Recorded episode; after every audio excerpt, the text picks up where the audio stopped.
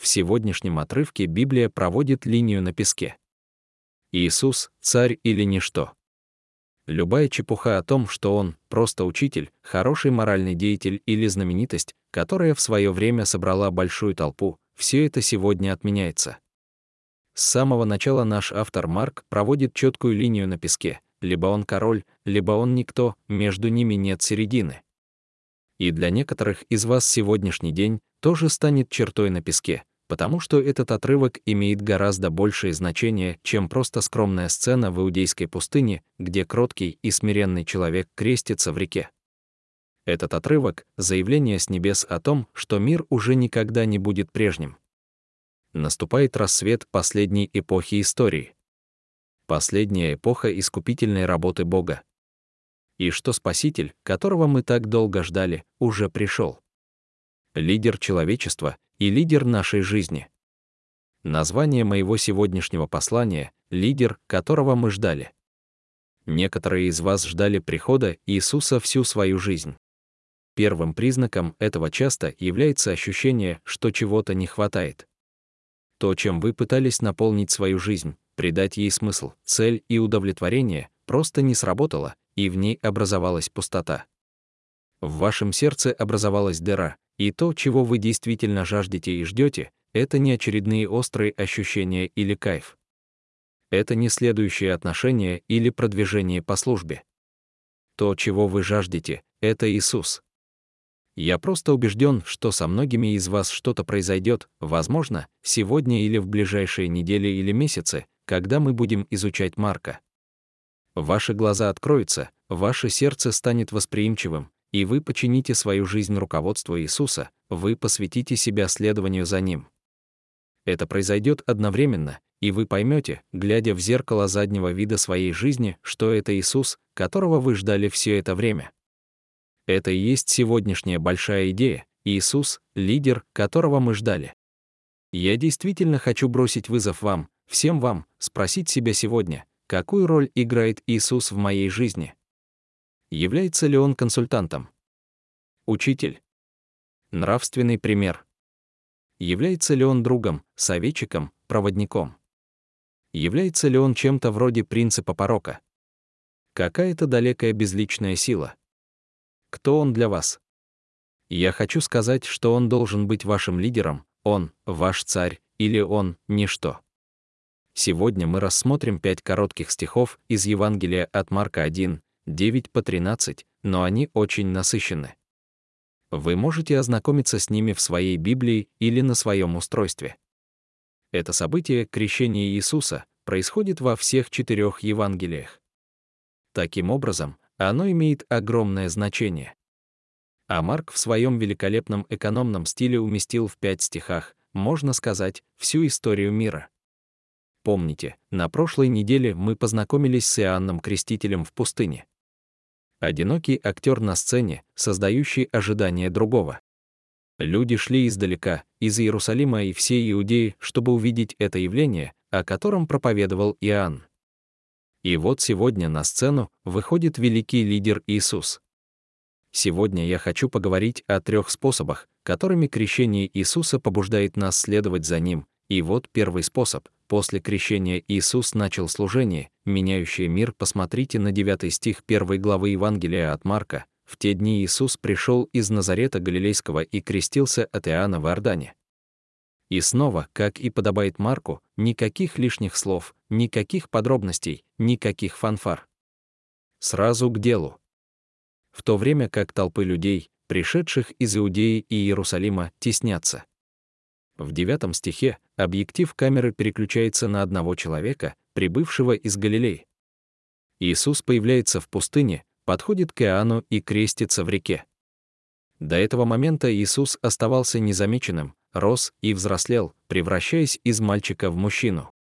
То, что он пришел из Назарета, напоминает нам о скромном происхождении Иисуса в городе, который даже не был отмечен на большинстве исторических карт, это настолько немощный вход, какой только может быть у влиятельного человека. Но в этот момент Иисус переворачивает страницу, это его публичный старт. Его крещение — первое великое событие в служении Иисуса. Оно положило конец его работе плотника и начало его деятельности как учителя и целителя, провозвестника благой вести. Впоследствии Иисус сам будет указывать на важность этого события. Когда религиозные лидеры столкнулись с ним после его триумфального въезда на ослице, после очищения храма, они спросили, какой властью он совершает свое служение. Иисус отвечает на это так, крещение Иоаннова с неба или от человека. Отвечайте. И он их развел, но суть в том, что сам Иисус знал, что этот момент имеет большое значение. Ученики также понимали, что крещение Иисуса ознаменовало начало его служения. В Деяниях 1, 21, 22, когда они выбирали нового апостола на место Иуды, они сказали, «Мы должны избрать одного из тех, которые сопровождали нас во все время, когда Господь Иисус входил к нам и выходил от нас, начиная с крещения Иоаннова до того дня, когда Он взят от нас. Видите, что они делают? Они отмечают конец его земного служения с вознесением на небо и начало скрещения Иоанна. Это служение, изменившее мир, было таким, какого мир еще не видел. Иисус захватил мир своей проповедью, исцелениями и демонстрацией власти над людьми, над природой и над демонами. За три года публичного служения Иисус изменил весь ход человеческой истории. Но почему Иисус пришел креститься, ведь крещение Иоанна называлось крещением покаяния для прощения грехов? Иисусу, конечно, не нужно было креститься, ведь он был без греха. Так почему же? Я думаю, что есть две ключевые причины отождествления себя с грешниками. Если Иисус мог пойти на крест и быть отождествленным с грешниками, то почему он не мог также пойти на Иордан и быть отождествленным с грешниками? Иисус подтвердил оба аспекта покаяния, обращение от греха, что он и сделал, и полное доверие Богу, что он также сделал. Но есть и вторая причина. Я думаю, что Иисус крестился также в качестве примера для верующих. Иисус знал, что крещение станет неизменным символом христианской веры, Он велел нам делать это в великом поручении. Он сказал, «Идите, научите людей, крестя их во имя Отца, Сына и Святого Духа». И сразу же в ранней церкви мы видим, как крестятся те, кто приходит к вере во Христа. Снова и снова в деяниях люди каются в своих грехах, а затем принимают крещение. Заметьте, мы видим, что это всегда происходит среди тех, кто принимает собственное решение, публично заявляя о своей личной преданности, Именно поэтому мы не практикуем крещение младенцев. На самом деле, спустя несколько десятилетий креститься стало опасно. Это накладывало на вас клеймо. Крещение означало изгнание из синагоги, где вы выросли. Это означало потерю работы, отречение от семьи, иногда тюрьму, иногда мученическую смерть. Это очень важно. Всякий раз, когда мы предлагаем верующим принять крещение, а это произойдет на следующей неделе, мне иногда задают вопрос, нужно ли мне креститься, чтобы попасть на небо. Формально нет. Мы знаем, что преступник на кресте не крестился и попал в рай, но это не совсем обычные обстоятельства. Однако у меня есть более серьезные сомнения по поводу этого вопроса. Вот на что это похоже. Такое ощущение, что вы говорите, «Иисус, я знаю, что ты страдал за меня. Я знаю, что ты умер за меня на кресте. Я знаю, что ты ясно заповедал, что все твои последователи должны креститься как способ заявить о своей преданности тебе и стать частью твоей семьи. И я знаю, что ты сам принял крещение, когда в этом не было необходимости, в качестве примера для таких людей, как я, того, что от тебя ожидают. Но, Иисус, я не хочу креститься. Итак, я приму твою жертву, чтобы попасть на небеса, но когда дело доходит до послушания тебе в самом первом деле, о котором ты меня попросил, и публичного объявления моим друзьям и семье, что моя высшая преданность — это ты, когда дело доходит до послушания тебе в этом простом действии, я прохожу мимо. Я не послушаюсь тебя. Послушайте, я говорю это в крайнем случае, но это не лучший способ начать свою духовную жизнь. Позвольте мне ободрить вас.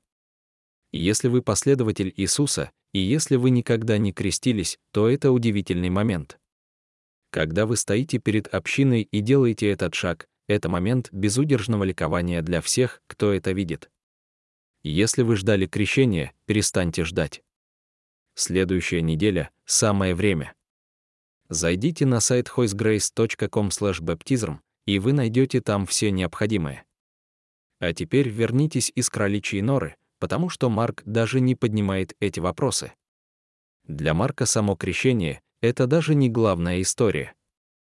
Это просто случай, который Бог использовал для того, чтобы одобрить и подтвердить изменяющее мир служение Иисуса.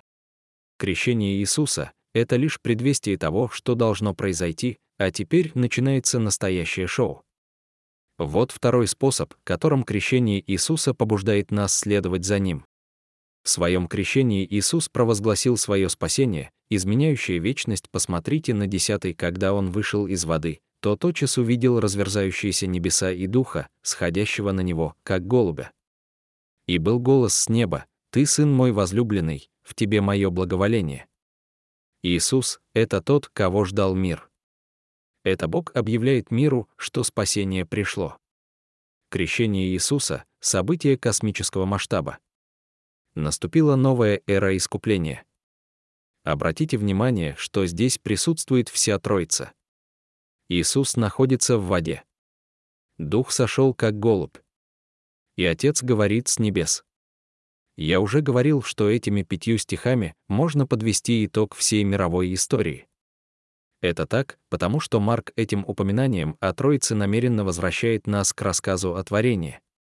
В книге «Бытие 1» мы видим, как Бог творит, как Дух витает, по-еврейски говоря, порхает, как птица, над лицом бесформенных вод, а затем раздается голос «Да будет свет». В Евангелии от Иоанна мы узнаем, что слово в рассказе о творении было Иисусом. Таким образом, своими образами Марк возвращает нас назад, он указывает на первоначальную историю творения, где были Отец, Слово, Сын и Святой Дух, порхающий, как голубь. И Марк хочет сказать, что как первоначальное сотворение мира было проектом триединого Бога, так и воссоздание мира, спасение мира, обновление мира, искупление мира, которое начинается сейчас, также является проектом триединого Бога. Равный по значимости тому, что Троица сделала в первый раз. Есть три потрясающих свидетельства того, что Иисус, избранный и спасение пришло. Небеса разверзлись, и он увидел, что небеса разверзаются, заметьте, небеса не просто разверзлись, они были разорваны, растерзаны. Подобные выражения используются только для катаклизмов, демонстрирующих силу Бога. Марк использует эту фразу два раза, здесь и в 15. 38, когда завеса в храме разрывается на две части во время смерти Христа. Оба случая показывают Иисуса как Сына Божьего с демонстрацией великой силы. В другой раз мы увидим эту фразу в книге Откровения, когда Христос придет на облаках во время своего триумфального возвращения. Таким образом, этот момент крещения является прелюдией ко второму пришествию. Это апокалиптическое событие. Это означает, что нынешняя эпоха закончилась, мы вступили в последние дни. То, что Марк использует здесь этот язык, свидетельствует о том, что мессианская эпоха началась. И царь Иисус уже пришел. Это напоминает нам о надежде Исаии и о вопле ветхозаветных пророков, с нетерпением ожидавших обещанного Мессию. В 64, один Исаия говорит, «А если бы ты расколол небеса и сошел, чтобы горы содрогнулись от твоего присутствия?» Вы можете представить себе Иисуса, стоящего на берегу реки Иордан. Представьте себе это мысленно. Это река, которая на протяжении всей истории Израиля неоднократно переходила вброд, чтобы продемонстрировать верность и силу Бога. Но на этот раз Бог идет дальше. Река остается нетронутой, но нечто гораздо более впечатляющее рассекается надвое. Сам купол неба. Преграда между небом и землей разрывается, небо врывается внутрь, и теперь Бог среди нас и на свободе в нашем мире. Иисус учил нас молиться об этом проникающем царстве, да придет царствие Твое, и да будет воля Твоя на земле, как на небе. Да пребудет царствие Твое на земле, как на небе. И мы получаем предварительное представление об этом в этом событии крещения. Небеса разверзлись, и Бог сошел. Вы знаете, эта идея спускающегося Бога, одна из тех вещей, которые делают христианство уникальным среди мировых религий. Несколько недель назад мы отправили нашу дочь Айден в колледж. Поэтому я много вспоминал. Когда она была маленькой, я записал в одном из своих дневников, как возвращаюсь домой после долгой поездки и вижу, что она радостно бежит ко мне, подняв обе руки вверх, чтобы поприветствовать меня. Каждый раз в этот момент у меня был выбор. Опуститься до ее уровня или заставить ее подняться до моего. Чего она добивалась, подняв руки так высоко? Очевидно, ей нужна была моя любовь, моя привязанность, мое признание, чтобы я взял ее на руки, обнял и закружил в своих объятиях. Представьте себе, если бы я сказал, ты сама по себе. Удачи, но прежде чем я тебя обниму, ты должна придумать, как подняться на мой уровень. Очень скоро ее радость и волнение сменились бы разочарованием и, возможно, слезами. Я смотрел вниз и говорил, ты можешь плакать сколько угодно, но тебе придется царапаться, царапаться, карабкаться и бороться, чтобы заслужить мою любовь. Не хочу быть слишком упрощенным, но в большинстве мировых религий мы, как дети, пытаемся подняться к Богу, чтобы заслужить Его любовь с помощью медитации, молитв пять раз в день, обращенных в определенном направлении, или самореализации, или наполнения достаточного количества кармических ведер, чтобы как-то заслужить Его благосклонность. Разрыв небес — это библейский Бог, который наклоняется, Бог спускается на наш уровень и показывает нам свою любовь, чтобы потом поднять нас обратно на свой. Небеса разверзлись, вторая потрясающая демонстрация, спасение пришло, дух сошел на него как голубь, и язык оригинала идет дальше, чем наш перевод. Вместо того, чтобы сойти на него, он дает ощущение, что дух сошел в него. Это означает, что Иисус был полностью наполнен и оснащен для служения духом. Я не верю, что Иисус получил духа здесь, как будто он не имел духа с ним в течение всех лет его взросления. Однако здесь дух был полностью явлен человечеству. Что символизирует голубь? Существует множество толкований того, что символизирует голубь. Может быть, это голубь из Ноева ковчега, символизирующий избавление от смертоносного потопа, или мир, поскольку у голубя нет когтей, а голуби, как известно, символизируют мир, мудрость и невинность. И многое другое. Я уже говорил, что наши мысли возвращаются к бытию, к Троице и Духу, парящему над водами. Я думаю, что дело в том, что Бог снова творит, Он берет на себя инициативу по созданию порядка из хаоса, и появление Духа в пустыне в тот день свидетельствует о решении, принятом давным-давно на Вечном Совете Троицы. Триединый Бог решил, что именно так придет на землю спасение. И началось не только служение Иисуса, но и эпоха Духа, мы рассмотрим это гораздо глубже. Но достаточно сказать, что Иисус продолжает жить жизнью, исполненной Духа, и мы тоже призваны жить жизнью, исполненной Святого Духа. Святой Дух направляет нас и руководит нами, убеждает нас в грехах, действует как наша совесть, дает силу, исцеление и ответы на молитвы, Он — советник и утешитель, помогает нам читать и понимать Писание, возносит наши молитвы перед Богом Отцом, наделяет людей в церкви духовными дарами, ведет нас к праведности и близости с Отцом. Спасение пришло на землю, и вместе с ним наступает рассвет эпохи Святого Духа, третья демонстрация Иисуса, того самого, и спасение пришло. Бог Отец произнес голос с неба, «Ты, сын мой возлюбленный, а тебе я благоволил». Помните, я упоминал на прошлой неделе, что Бог перестал говорить со своим народом в так называемый межзаветный период, время между Ветхим и Новым Заветами. Не было больше пророков, Бог молчал. Поэтому для Марка очень важно заявить здесь, что впервые за 400 лет Бог напрямую обратился к своему народу. Начиная с Иоанна, пророка, подобного Илии, но теперь уже своим собственным голосом с небес. И что же он говорит? Какие слова выбирает Бог после столь долгого молчания? Он использует эту возможность, чтобы безошибочно определить Иисуса как своего сына.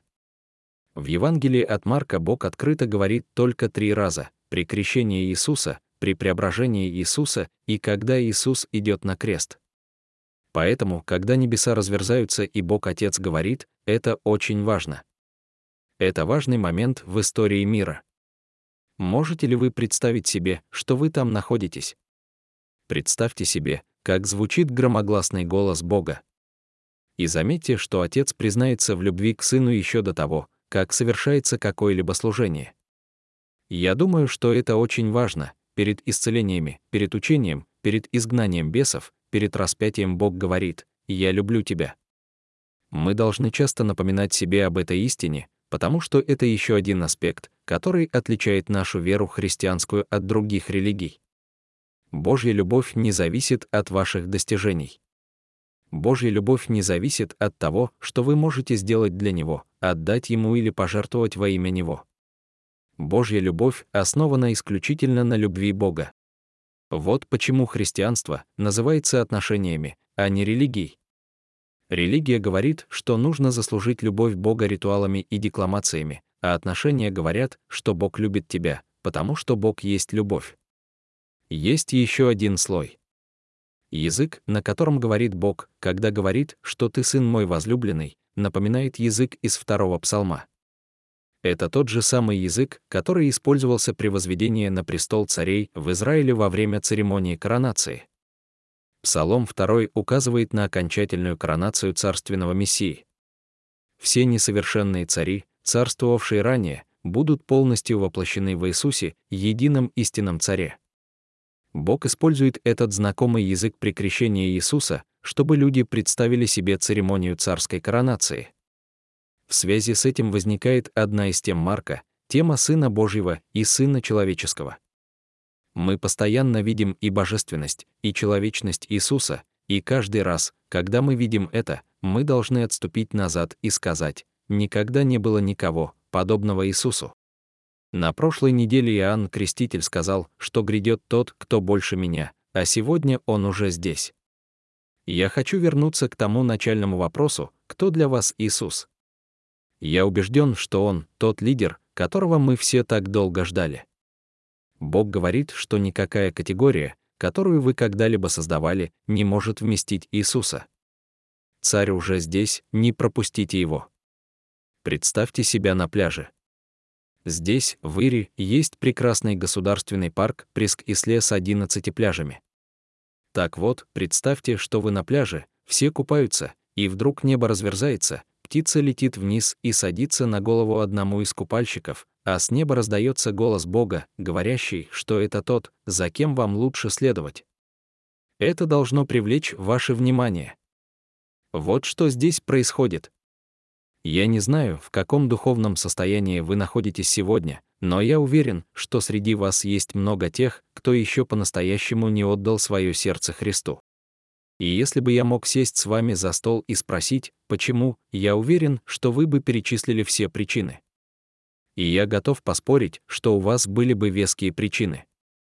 Возможно, они будут теологическими, как обстоят дела с Адом, почему плохие вещи случаются с хорошими людьми, не полна ли Библия ошибок, а возможно, и личными, почему Бог позволил случиться тому или иному, заполните этот список. Я буду первым, кто скажет, что отдать свою жизнь Иисусу нелегко, к этому нельзя относиться легкомысленно, это должно быть серьезно взвешено и обдумано. Но я хочу вернуть вас к основополагающему вопросу, на который вы должны ответить, кто такой Иисус. И что вы собираетесь с ним делать?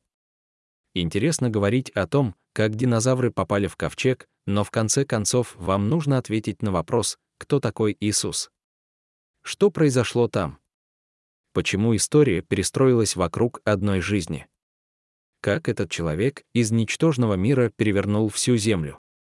И почему на Ближнем Востоке есть пустая гробница, где должно было находиться его тело? Видите ли, христианство не основано на какой-то философии или на нашей искусственной способности что-то понять. Оно основано на истории, оно основано на том, что действительно произошло. И главное событие заключается в том, что Бог пришел на землю в образе человека по имени Иисус и предложил нам спасение, в котором мы отчаянно нуждаемся больше, чем в чем-либо другом в этой жизни. То, о чем мы читаем сегодня, является первым событием служения Иисуса, открывающим Царство Божие. Крещение Иисуса было космическим объявлением о том, что спасение пришло на землю через жизнь Иисуса Христа. Итак, есть три способа, которыми крещение Иисуса побуждает нас следовать за Ним. Во-первых, Иисус начал служение, изменившее мир. Во-вторых, Иисус провозгласил спасение, изменившее вечность. И третий способ, которым мы побуждаемся следовать за Ним. После крещения Иисус начал войну со злом. Посмотрите на Евангелие от Марка 1. 12 дух тотчас погнал его в пустыню. И был он в пустыне сорок дней, искушаемый сатаною и был он с дикими зверями, и ангелы служили ему. В ближайшие недели мы поговорим об этой теме гораздо подробнее. Мы называем ее темой космического конфликта. Но позвольте мне представить ее здесь, потому что Марк вводит ее здесь.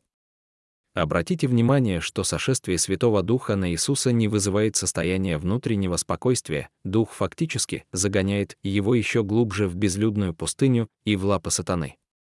Это был Божий замысел. То, что произошло с Иисусом в пустыне, было также организовано Богом, как и то, что произошло с ним на Иордане. Это напоминает нам о Божьем суверенитете. Даже если Иисусу предстояло невероятное, изменившее историю служения, иногда Бог по своему плану подвергает своих детей испытаниям. Некоторые из вас могут увидеть в своих Библиях заголовок над этим разделом, который гласит «Искушение Иисуса — это не совсем точно, поскольку искушение — это лишь малая часть того, через что проходит Иисус. Сатана искушает, Бог испытывает. В этом есть разница. Сатана искушает для того, чтобы опустить вас, а Бог испытывает для того, чтобы воздвигнуть вас. И для Иисуса это продолжалось 40 дней.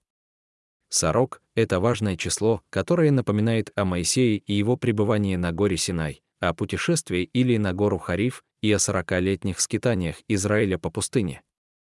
Пустыня была испытательным полигоном, проверкой верности. И Марк хочет, чтобы мы увидели, что в отличие от других людей, которые сталкивались с пустыней и не прошли испытания, Иисус прошел его с блеском. Итак, одна из вещей, которая, возможно, привлекла ваше внимание, это то, что он был с дикими животными. Вы думаете, что же это за дикие животные? На этот счет существует множество идей, я не буду их рассматривать, скажу только, что самое простое объяснение заключается в том, что они представляют собой опасность. Если вы находитесь в пустыне в течение 40 дней, то обязательно наткнетесь на диких животных, которые захотят вас убить. Опасность животных противопоставляется заботе ангелов. Помните, Марк пишет в контексте ранних христианских гонений, верующие, особенно в Риме, знали, что такое опасность от пожирающих собак. И Марк говорит, что ничто из того, что вы могли испытать от рук Нерона, не было чуждо опыту Иисуса, и ничто из того, что вы можете испытать, ни одно испытание или искушение, с которым вы сталкиваетесь, не чуждо Иисусу. Его время испытаний напоминает нам о том, что каждый великий мужчина или женщина Божьи должны пройти через время испытаний. Некоторые из вас сейчас находятся там. Может быть, ваш брак подвергается испытанию, это было так трудно. Для кого-то наступили тяжелые финансовые времена, и у вас возникло искушение срезать углы. Может быть, вы получили плохие новости о здоровье, и у вас возникло искушение обратиться внутрь себя, впасть в депрессию и разозлиться на Бога. Для кого-то это неуверенность в себе, одиночество или изоляция. Послушайте, этот отрывок не является руководством к действию, как справиться с этими искушениями. Этот отрывок — напоминание о том, что Иисус больше. Иисус сильнее. Иисус — победитель. Он победит. Он находится в процессе победы над лукавым. Как Бог сопровождал Иисуса с ангелами, так и Он не будет далеко от вас во время испытаний.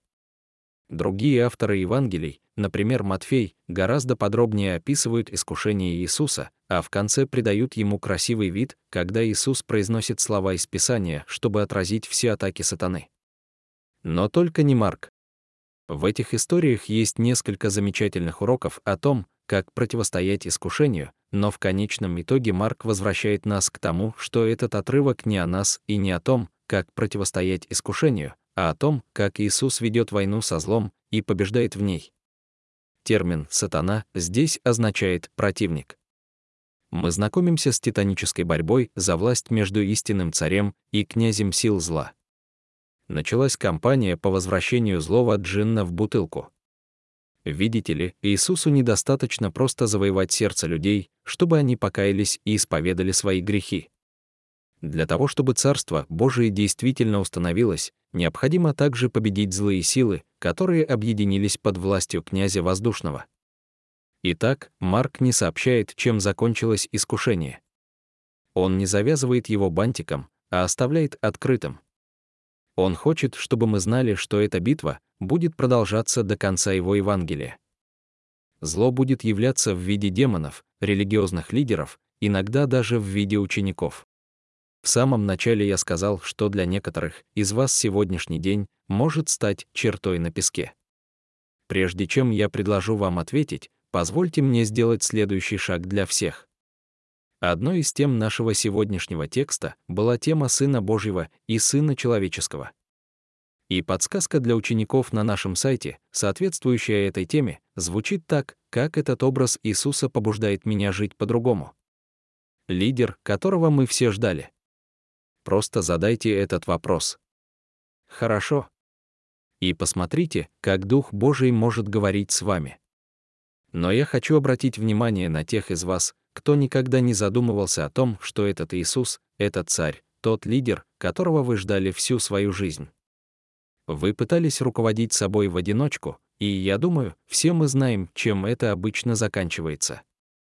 Одно из самых ясных библейских учений гласит, что однажды наступит день расплаты. И в этот день все человечество разделится на два лагеря. Те, кто признает личность и работу Иисуса, те, кто последовал за Ним, верил в Него, поклонялся Ему, ставил на Него свои жизни и вечности. И второй лагерь тех, кто игнорировал, сопротивлялся или восставал против Иисуса. Но выбор предстоит сделать каждому. Для нашего сегодняшнего разговора более актуально то, что вы окажетесь в одном из этих лагерей, и от того, в каком из них вы окажетесь, будет зависеть ваша вечность. Иисус обращается к нам таким образом, что долго оставаться в нерешительности невозможно. Некоторые из вас могут начать прояснять свою позицию уже сегодня. Вам необходимо DTR, определить отношения. Кто он для вас? Относитесь ли вы к нему как к консультанту, приятелю, полицейскому, которого вы просто стараетесь избегать? А может быть, вы скорее поклонник Иисуса, чем его последователь? Вы восхищаетесь им на расстоянии, время от времени заглядываете к нему, но никогда не входите в него полностью. Наше сегодняшнее совместное времяпрепровождение может изменить траекторию вашей жизни.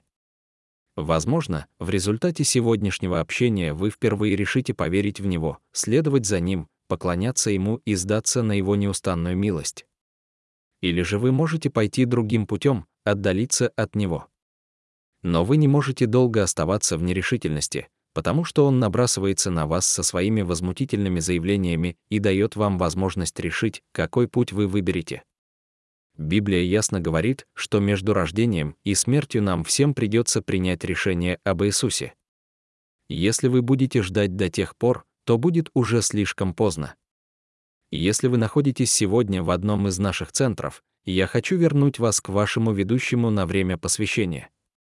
Если вы смотрите на экран, просто побудьте со мной минутку. Иисус — лидер, которого мы все ждали, отдадите ли вы свою жизнь Ему сегодня? Я люблю вас, ребята. Ведущий, призыв к спасению я хочу предоставить вам возможность откликнуться на Божий призыв о спасении сегодня. Это событие крещения Иисуса было откровением от Бога о том, что его спасение пришло, и оно доступно для вас.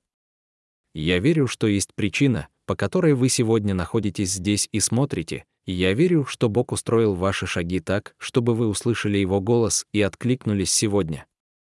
Библия ясно говорит, что если вы исповедуете устами своими, что Иисус есть Господь, и верите сердцем своим, что Бог воскресил Его из мертвых, то вы будете спасены. Эта вера сердцем — не просто умственное упражнение, она говорит о полной капитуляции, полном доверии, полной преданности Иисусу. Это вступление в отношения, которые искупят и, как правило, изменят все стороны вашей жизни. Но, как и любое другое положительное изменение в вашей жизни, оно начинается с первого шага.